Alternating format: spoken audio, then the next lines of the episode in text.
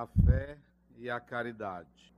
Eu vos disse há pouco tempo, meus queridos filhos, que a caridade sem a fé não é suficiente para manter entre os homens uma ordem social capaz de torná-los felizes. Deveria vos ter dito que a caridade é impossível sem a fé.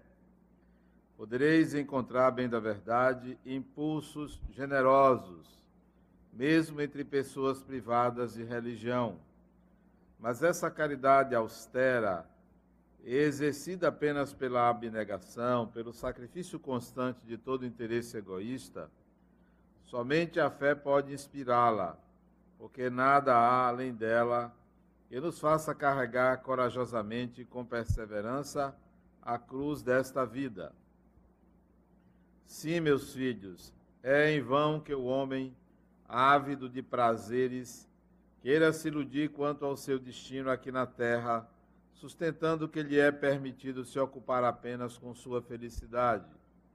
Com certeza, Deus nos criou para sermos felizes na eternidade.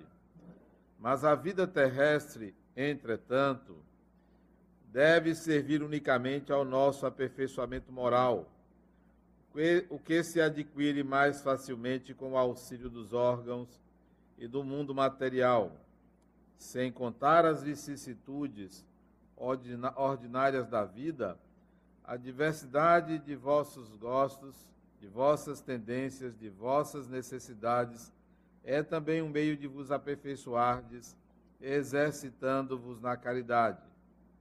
Apenas à custa de concessões de sacrifícios mútuos, podeis manter a harmonia entre elementos tão diversos.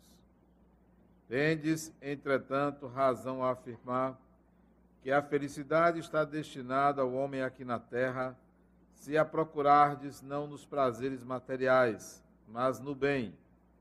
A história da cristandade fala de mártires que iam para o suplício com alegria, Hoje em dia, na vossa sociedade, não é necessário para seres cristãos o holocausto do Marte, nem o sacrifício da vida, mas única e simplesmente o sacrifício do vosso egoísmo, do vosso orgulho e da vossa vaidade.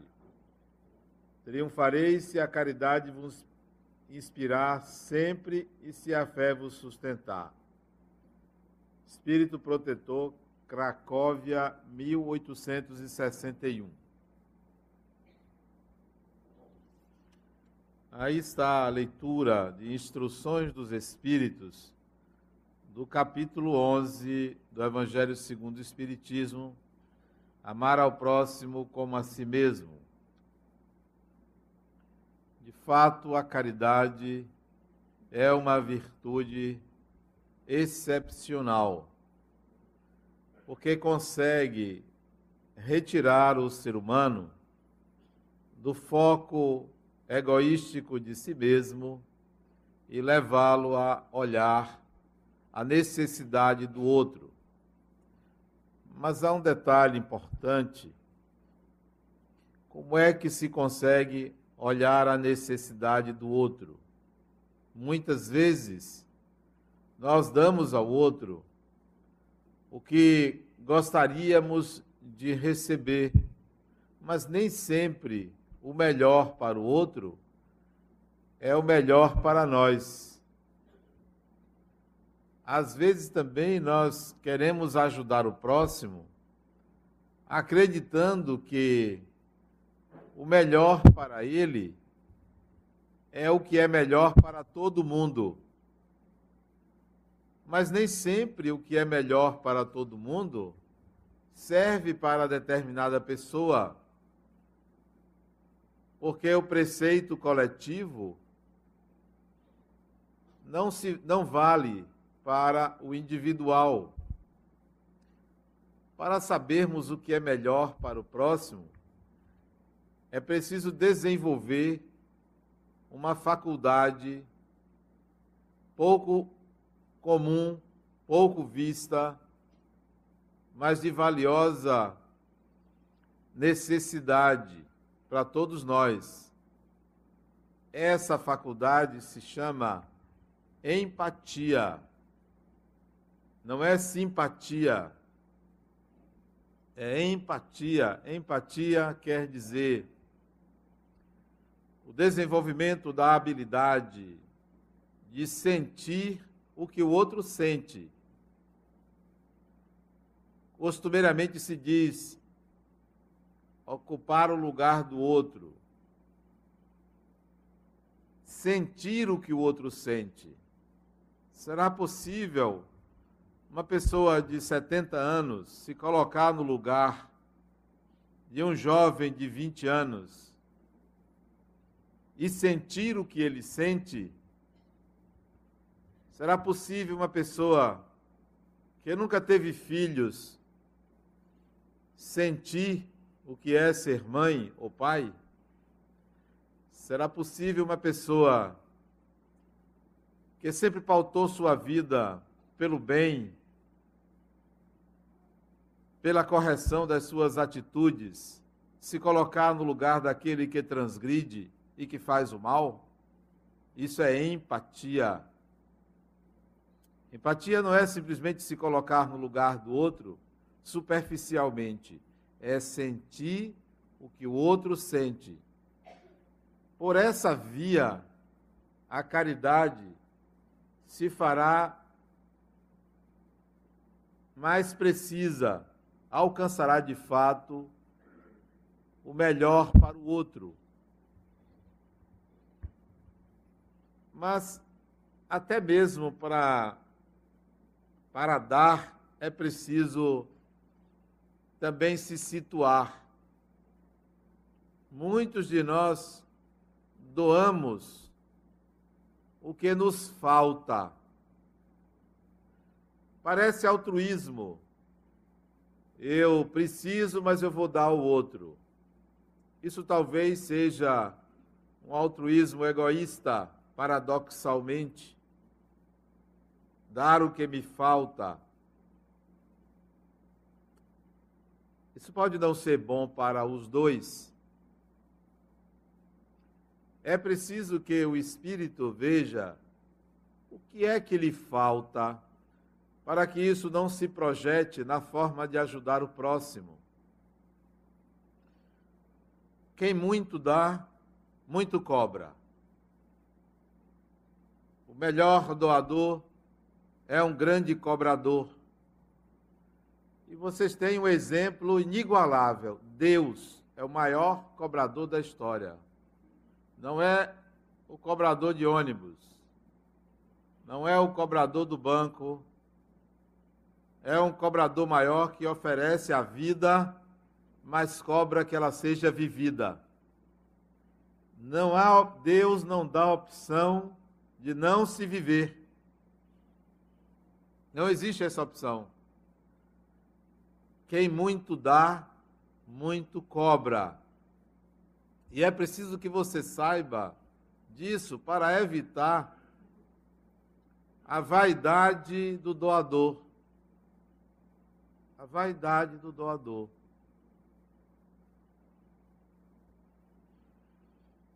E é possível encontrar pessoas muito caridosas, mas por outro lado pouco generosas.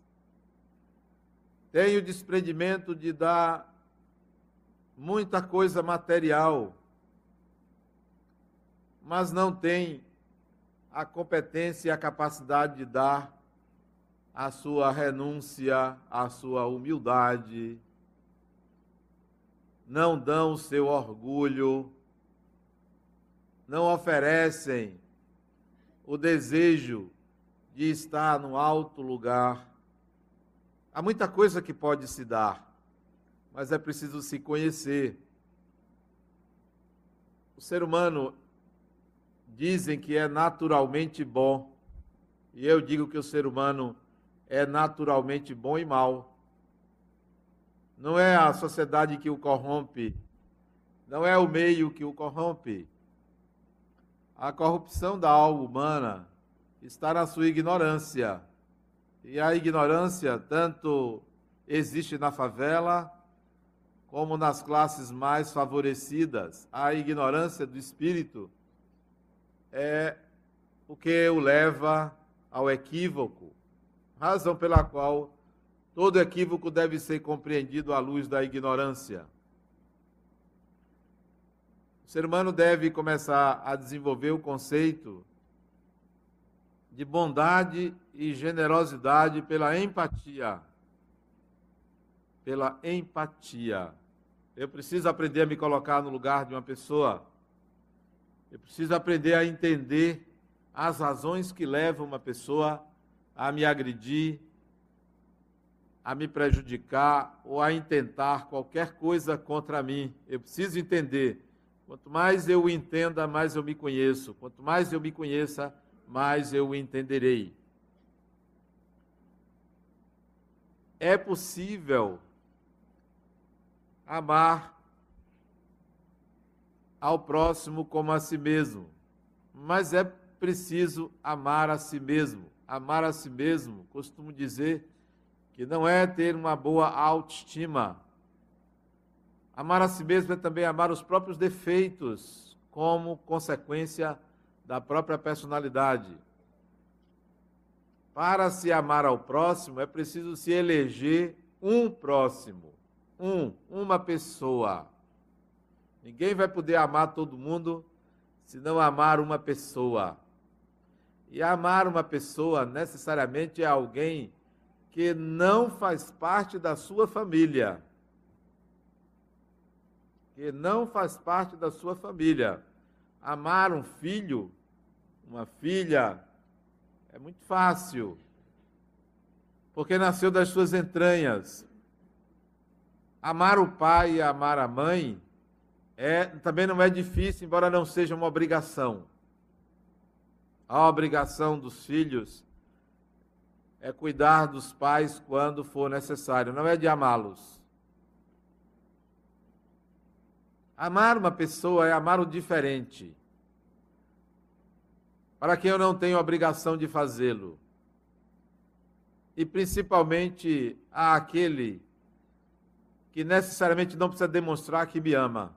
Aí está a dificuldade, porque geralmente nós amamos o amor do outro e não o outro. Gostamos de ser amados e amamos quem nos ama. É muito fácil amar quem nos ama. É muito difícil amar os inimigos, mas eu não estou propondo o amor aos inimigos. O amor a uma pessoa. E para amar uma pessoa, alguém, um desconhecido que você vai passar a conhecer, é preciso conviver. Conviver. Conviver há alguns anos. Uns 30 anos. Aí você pode dizer se ama a pessoa porque já lhe conhece o fígado e não só a maquiagem.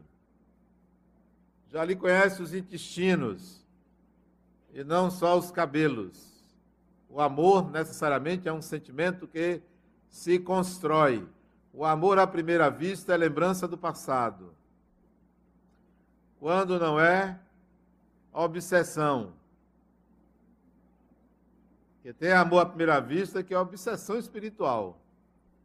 Quantas declarações de amor, amor assim, homem e mulher, que eu já ouvi para mim. Obsessão, não me conhecem. Ama quem? O palestrante? Tudo bem que eu sou bonito, mas não precisa dizer que ama assim, de cara.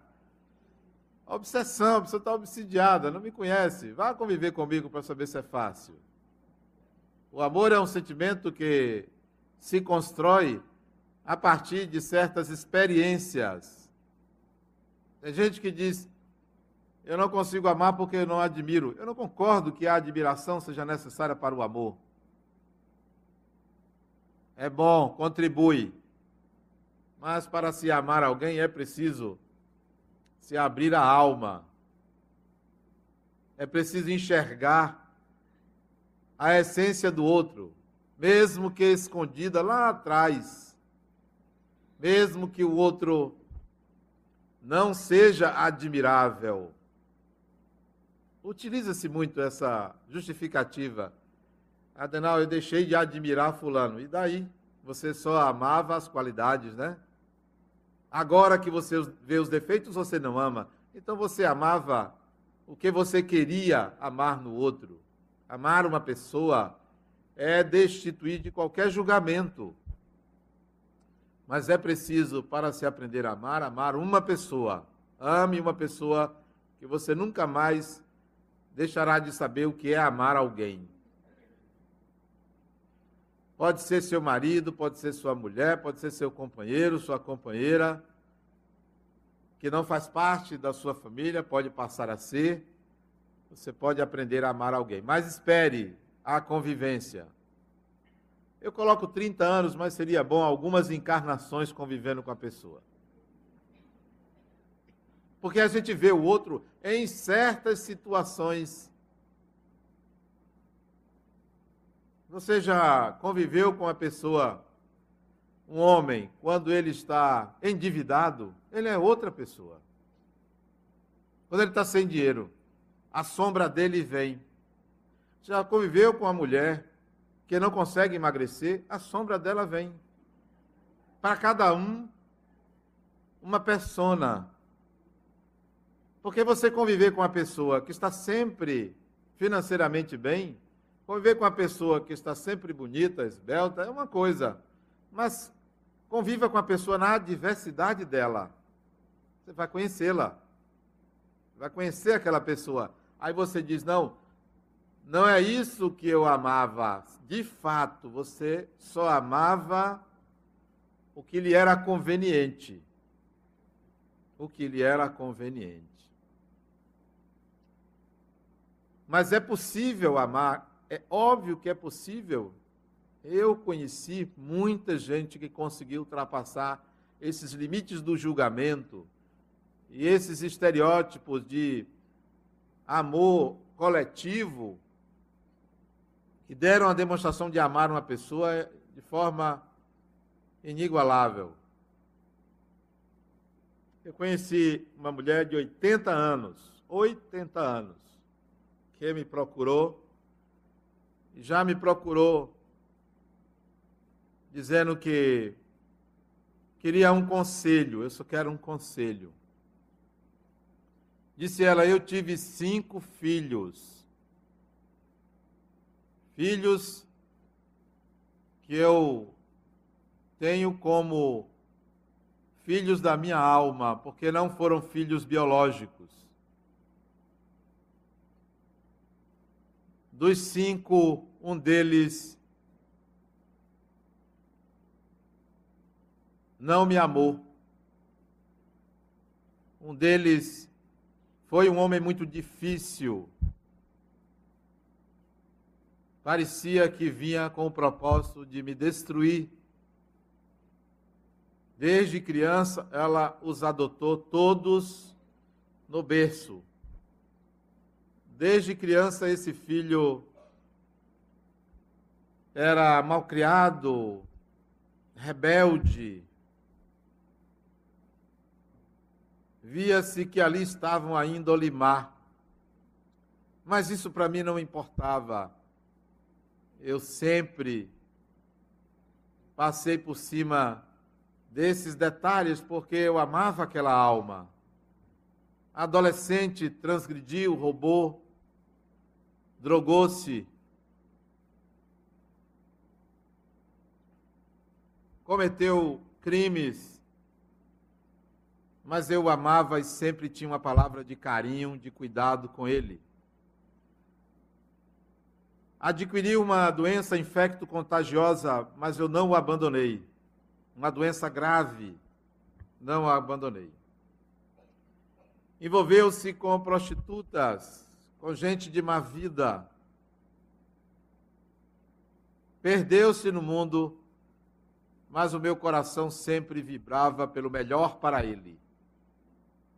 E ela às vezes falava, chorava, eu me comovia também.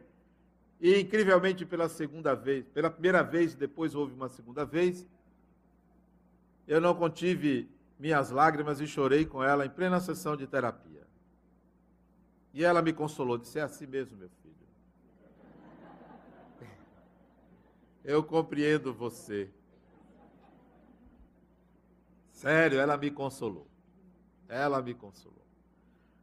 Porque toda mãe me lembra minha mãe. Toda mãe me lembra minha mãe. Principalmente quando lida com filhos problemas. Eu lembro de minha mãe. E isso me comove. Por sinal, hoje eu botei no meu blog uma, uma, um artigozinho sobre minha mãe. Esse filho foi embora, se perdeu. Essa doença veio a levá-lo à desencarnação precoce, com pouco mais de 30 anos. E depois da morte dele, que ela ficou sabendo que ele havia morrido, ela recebeu de presente um filho dele, cuja mãe abandonou na porta dela e ela teve que cuidar desse filho. E esse filho, parecido com a reencarnação do próprio pai, deu-lhe muito trabalho. Neto dela foi o sexto adotado por ela e veio lhe dar muito trabalho seguindo os passos do pai. Espíritos afins, ignorantes, perversos, veio a lhe trazer muitos problemas. E quando esse rapaz tinha já 18 anos, é que ela me procurou. Pelos maus tratos que esse neto lhe trazia, o que fazer para ajudar essa alma? O interesse dela era ajudá-lo, não era se livrar dele. O que fazer? Era um amor incondicional, incondicional. Eu nunca vi aquilo. Eu nunca vi. Eu nunca vi um amor tão potente, tão forte, porque até hoje me comove o amor daquela mulher por aqueles filhos e principalmente por esse filho e por esse neto. O conselho que ela queria era o que fazer para reverter essa situação, porque o destino dele seria a morte precoce. Dada a agressividade o caminho que o rapaz estava tomando. Se traga ele aqui, eu quero conversar com ele. Eu quero conhecer. Porque todo ser humano tem uma tem uma essência divina e é interessante conhecer a alma humana, qualquer que seja o seu comportamento. Assassinos, pervertidos, bondosos, todo ser humano merece ser conhecido na sua intimidade. O que, o que quer essa alma? O que quer esse indivíduo? E eu pedi a ela que o trouxesse para eu conhecer. Quem disse que ele queria ir a um psicólogo. Por meios sutis que não vale a pena explicar, eu a orientei como fazer isto. E ele veio a mim. E eu me senti na presença não de um espírito, mas de uma legião de entidades maldosas, porque ele encarnava isso ele assustava, um rapaz de 18 anos, assustava. Ele exalava alguma coisa de ruim. Ele era a própria treva ambulante.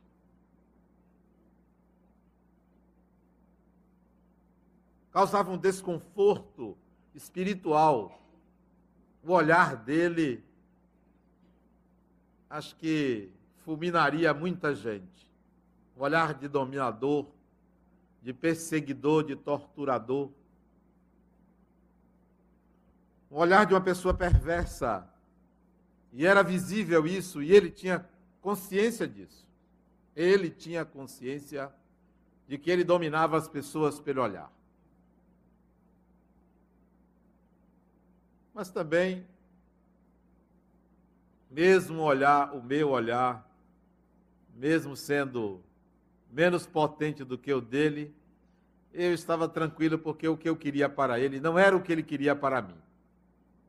Melhor, a melhor proteção que você pode ter contra pessoas desse nível é querer o melhor para ela. É a melhor proteção. O que vem dela rechaça, bate e se dissipa. Necessariamente não volta para ela. Se dissipa. Então ali eu fiquei. Não fiquei em oração, porque muitas vezes a pessoa fica em oração porque está com medo. Não tinha medo, porque não era momento de ter medo, era momento de tentar tocar aquela alma. Quem disse que eu consegui?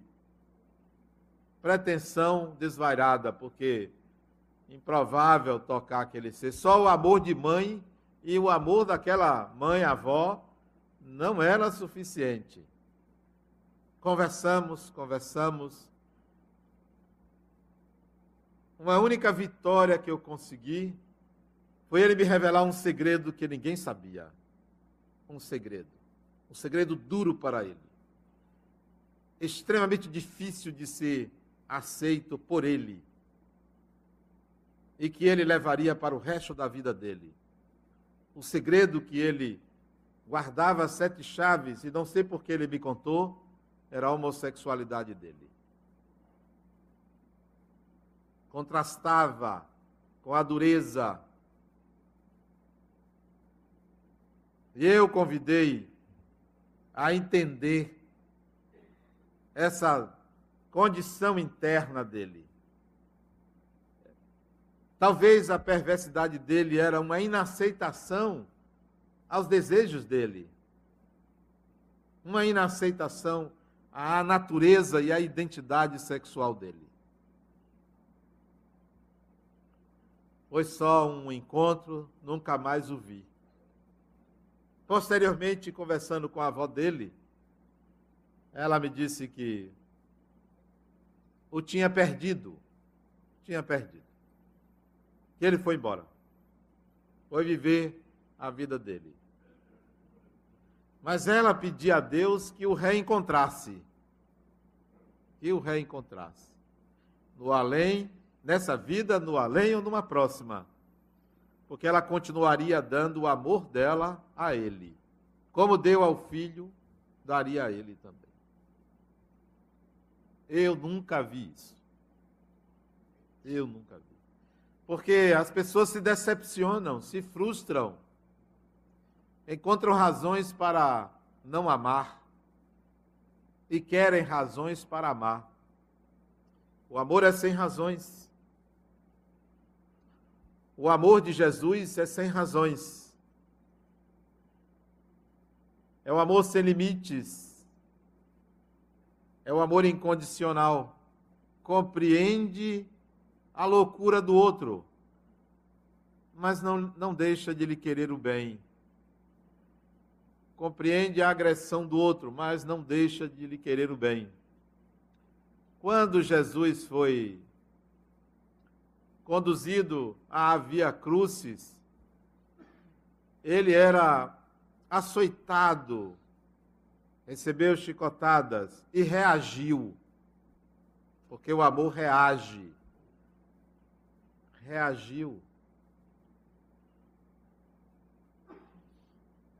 E ele reagiu de uma forma extremamente lúcida ao apanhar olhou para o indivíduo e disse: Por que você está me batendo? Se eu nada lhe fiz, por que você está me batendo? Isso é uma reação a favor da dignidade pessoal, porque apanhar calado é burrice. Imolar-se oferecendo silêncio ao outro pode ser um consentimento. Um consentimento. Continue fazendo, porque eu não me incomodo. Deus está vendo.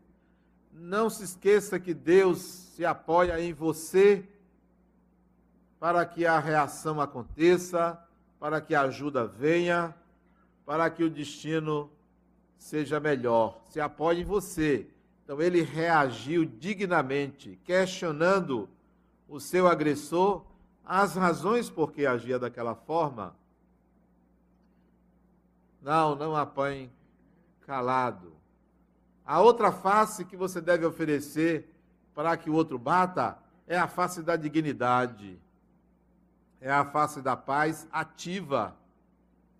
Então, o amor que Jesus ensina é ativo, não é passivo.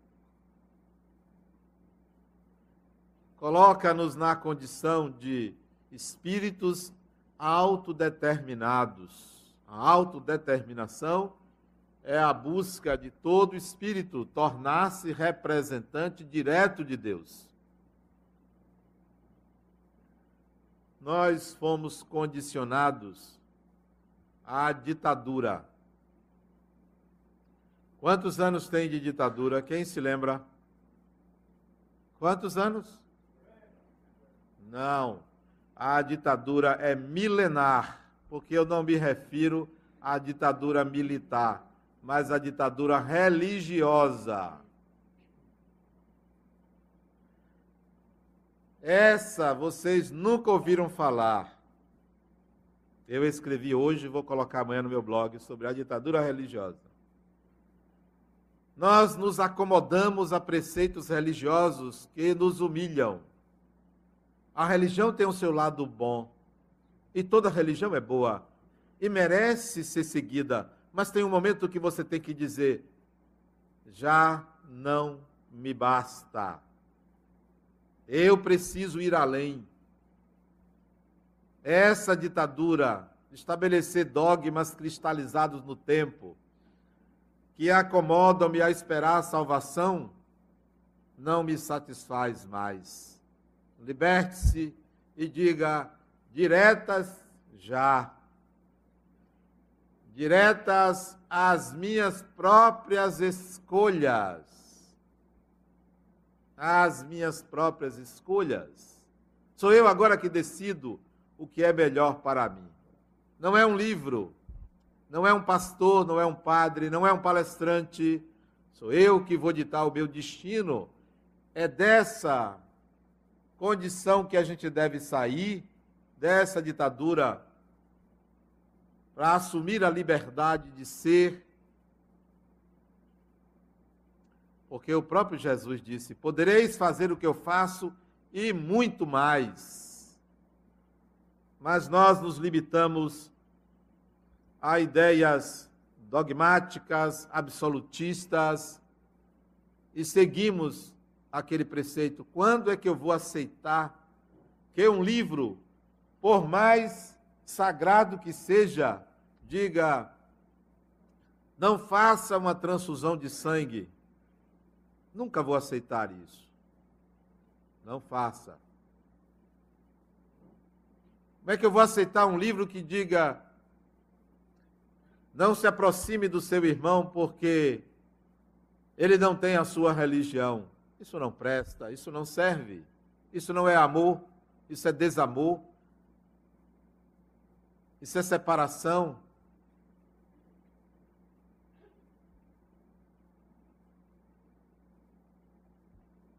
Isso é antissemitismo. Isso é transformar o muçulmano em terrorista. Isso é transformar o espírita em maléfico. Isso é transformar o candomblé numa religião maléfica. Não, não aceitem isso. Esse dogmatismo, essa ditadura religiosa não serve para o ser humano. As religiões vêm para orientar, não para comandar ou decidir. Antigamente, o poder material andava a reboque do poder religioso. Felizmente, não. Essa ditadura tem que ir embora. Nós precisamos aprender a amar e amar de forma livre. Os movimentos de libertação religiosa geralmente levam para o polo oposto. Nós precisamos encontrar o caminho do meio. O amor livre, a sexualidade aberta da década de 60 do século passado foi uma resposta à era vitoriana, às regras impostas pelo conservadorismo. E nós estamos caminhando para um respeito a liberdade real de escolha do ser humano. Por isso que você vê muita gente se tatuando, que eu acho bonito, por sinal.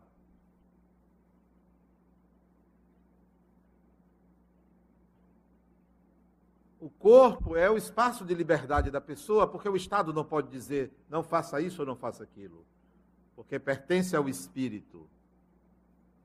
Uma casa podem tomar, um filho pode ir embora, mas o seu corpo lhe pertence, é seu. Sabe usá-lo, porque ele é seu. É a liberdade que você tem, que você deve usar com responsabilidade. Sempre com responsabilidade.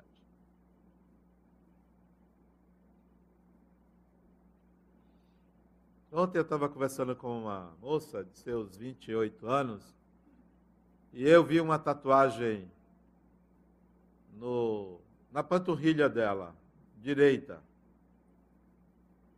Disse: Essa tatuagem você não tinha, Alice. Eu botei tem um mês. O companheiro dela estava junto. Ele deixou. Sadenauer, você não sabe a briga que foi. Esse eu sempre vi que ele era um troglodita. Que eu conheço, conheço os dois. É um troglodita. Como é que nos tempos de hoje o marido pode determinar se a mulher bota ou não bota uma tatuagem? É um troglodita. Eu imagino a briga que foi. Ela disse, eu ainda vou botar outra. Ele olhou para ela dizendo, me aguarde que a gente vai brigar depois. Né? Assim é o amor, a gente tem que ter liberdade de amar. Sabendo que nós estamos lidando com uma força descomunal. Os pensamentos você pode até controlar. As ideias podem ser até dirigidas. A lógica pode ser até manipulada. Mas o amor é uma força poderosíssima. É como a água de uma enxurrada. Leva tudo que tem na frente. É uma força divina por isso que extrema. Deus, quando quer, numa tsunami mata 200 mil pessoas. Quando Ele quer, salva um passarinho. Assim é o amor. É uma força poderosa que nós estamos aprendendo a usar. Aprendendo. Os milênios estão passando e o Espírito está lidando com essa força para aprender a usar. Talvez daqui a uns 5 mil anos saiba usar. Depois de 20, 30 encarnações, saiba usar, porque é uma força diferente. Por amor, você faz muita coisa inadequada. Por amor. Por amor, você faz muita coisa bonita. Por amor. A lógica serve para arrumar o amor serve para expandir-se. A lógica contrai, o amor expande. Então, amar é uma tarefa difícil porque desequilibra o eu. Sabe aquele boneco João Bobo? Quando a pessoa está amando, fica assim: boba, boba, boba. Por amor, você passa por normas, regras, leis. Surge as preferências. É interessantíssimo quando a pessoa ama. Essa mulher que eu citei, que eu nunca me esqueço dela, só me esqueço o nome. Também não é relevante. O espírito ama o espírito, o espírito reconhece o espírito. O nome é circunstancial. O amor é assim uma coisa que deixa a gente fora do ar. Fora do ar. Eu passei uma fase que eu estava. Eu saí de uma paixão e fiquei. E passei a amar, que eu dava até, abraçava até poste e chamava de meu amor. Era um negócio interessante. Foi nesse período que eu escrevi esse livro, Amor Sempre. Eu vi uma formiguinha Oh, como eu te amo. Só pode ser maluco, né? É o amor que deixa a gente assim. As pessoas me faziam as coisas, eu. Que nada, Fulano. Isso passa, né? Não estava nem aí porque o sentimento estava transbordando por dentro. Era impressionante. Eu me lembro, eu estava na cidade de Ilhéus, na beira da praia, eu estava amando o próprio mar, queria me jogar no mar lá. Era um negócio interessante. É o amor. É bom. É bom, mas ele tira o fôlego. Tira o fôlego da gente. Eu gosto tanto do amor que ontem, pela 15 quinta vez, eu assisti a um mesmo filme. 15 vezes. Toda vez que eu vejo, eu paro para assistir. Uma linda mulher. Eu assisti ontem de novo. Eu me coloco no lugar dela. Né? Dela. Aquele vestido bonito vermelho, né? Aquele colar. Na próxima encarnação, você é mulher. O amor faz isso, a gente perde a noção até de identidade sexual. Tanto faz ser homem, mulher, gay, é tudo a mesma coisa, porque você não ama o sexo, é a pessoa, é o ser humano. E existem pessoas admiráveis, pessoas que eu amo de uma forma impressionante, que eu me derreto e a pessoa consegue tudo de mim, porque eu ainda não controlei essa força chamada amor. Eu ainda estou feito sujeito que dirige pela primeira vez, né? Ali, o carro vai para lá, vai para cá. É impressionante a força desse sentimento. Se parece com o mito de Faetonte. Vocês que conhecem a mitologia grega devem conhecer o mito de Faetonte. É um mito interessantíssimo. Quem conhece? Eu não acredito. Nunca ouviram falar do mito de Faetonte lá em cima alguém? Ninguém. Se perguntar a qualquer criança da creche, quem é Faetonte? Eles contam a história toda. Faetonte era filho do deus Hélio com uma mortal.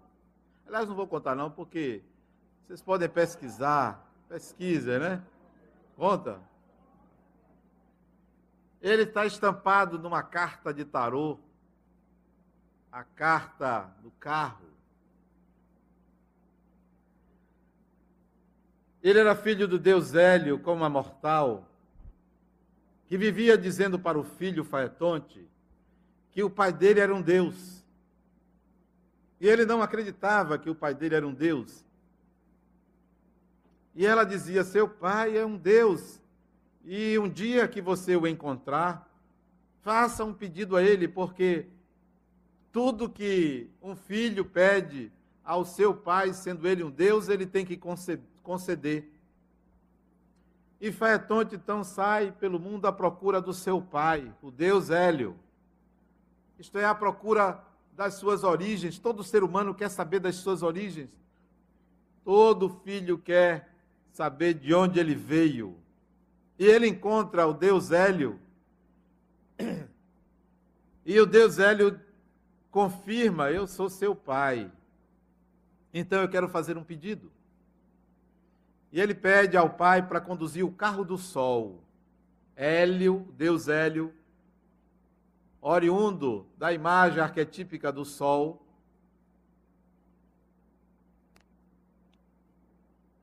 conduzia o carro do sol de manhã, o carro saía, percorria o firmamento e saía do outro lado e vinha à noite. Para a mitologia, isso era Hélio conduzindo um carro do fogo com cavalos extremamente selvagens, rígidos, fortes. E ele fazia isso com maestria. E Faetonte disse: Meu pai, eu quero conduzir um dia o carro do sol. Mas, meu filho, você não tem condições. Os cavalos são muito selvagens, você não tem força, você é frágil. Ele disse, mas eu quero. E ele não podia negar. O menino frágil, de manhã cedo, quando a aurora se inicia, ele pega o carro para conduzir, cheio de fogo. No meio do caminho já estava derramando fogo por tudo quanto é lado, queimando as plantações, e já ia o dia quase ao meio, devastando toda a terra. E Zeus, o Deus Supremo do Olímpio, para evitar uma catástrofe maior, manda um raio e fulmina e mata Faetonte. E recupera o equilíbrio do universo. O carro do sol é o amor, que, se não bem conduzido, destrói tudo. Faetonte somos nós, que pensamos que temos o controle da vida, o controle de tudo, e muitas vezes, por imaturidade, colocamos a perder a nossa própria segurança. Mas mesmo com essa, esse risco, é preciso se lançar ao amor. É preciso se lançar. Se você descobrir que ama uma pessoa, isso já é um bom sinal. Cuidado com aquele amor aos homens casados, às mulheres comprometidas, eu não estou me referindo a esse amor.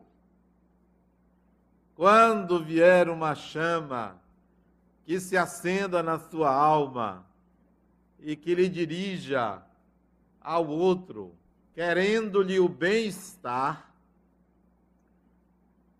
querendo a felicidade do outro, bom sinal, bom sinal. Não se esqueça de que você é Faetonte. Agora já sabe o mito de Faetonte, né? Entre na internet, bote lá. Se escreve como se pronuncia. F-A-E, Faetonte. T-O-N-T-E.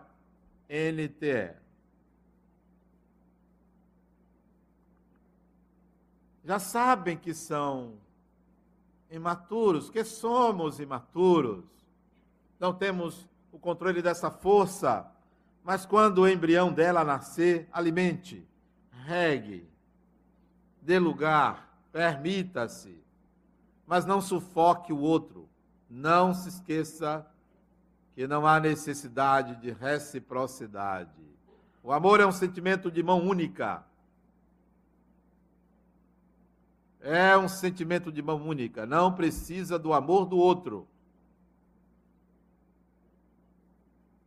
Aprenda a libertar o outro desse desejo de ser amado. Liberte o outro desse seu desejo de ser amado. Como é difícil isso, deixar o lugar de ser o amado de uma pessoa. Como é difícil. Quantas pessoas já ouvi me dizer assim: Adenal, eu não amo fulano ou fulana, mas eu não posso deixar esse relacionamento, porque eu me sinto bem com o amor dele por mim. Isso se chama vício. Vício, viciado. A gente não usa uma droga e se vicia? Não tem muita gente se viciando em antidepressivo, em ansiolíticos. Esse desejo de ser amado e não poder largar o amor do outro é um vício. É confortável. É melhor ter isso do que não ter nada, me dizem as pessoas. E aí, como é que eu fico? Você fica com o que você é. Você é esse tonel vazio que precisa ser preenchido com a capacidade de amar, independentemente de ser amado. Não é o amor do outro que enche o seu tonel. Vocês conhecem o mito do tonel das Danaides? Eu não acredito. Nunca ouviram falar? Esse eu não vou explicar, não. Leiam, procurem. Mitologia grega fala da alma humana. Quanto mais mitos você conheça, mais você vai se entender. O seu tonel está vazio. Ele não é preenchível com o amor do outro. Ele é preenchível com sua capacidade de amar. E vai enchendo.